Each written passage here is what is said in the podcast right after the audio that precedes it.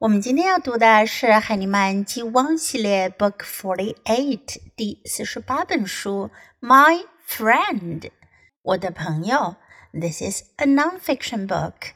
First, listen to the book. My friend, my friend likes to eat pizza with me. My friend likes to read books with me. My friend likes to ride bikes with me. My friend likes to jump rope with me. My friend likes to bake cookies with me. My friend likes to play ball with me.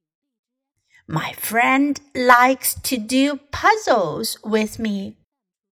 I like my friend. My friend likes me。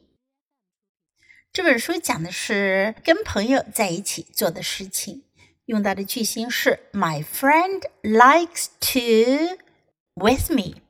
My friend likes to do something with me。我的朋友喜欢和我在一起做什么 ？With 在这里表示和什么在一起。My friend likes to，我朋友喜欢喜欢做什么，但是呢是和我在一起。一起做，和我一起做。So what do they like to do together? Eat pizza，吃披萨。Eat pizza. Read books，读书。Read books. Ride bikes，骑车。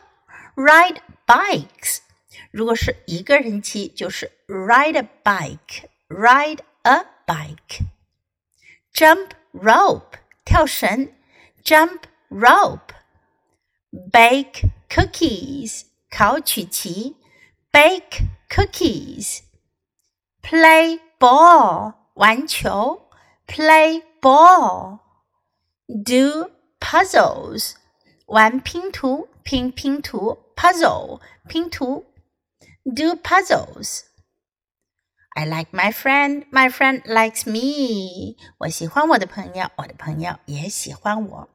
So do you have such a friend? 里面有这样的朋友吗？Now let's read the book together, sentence by sentence. Please read aloud. My friend. My friend likes to eat pizza with me.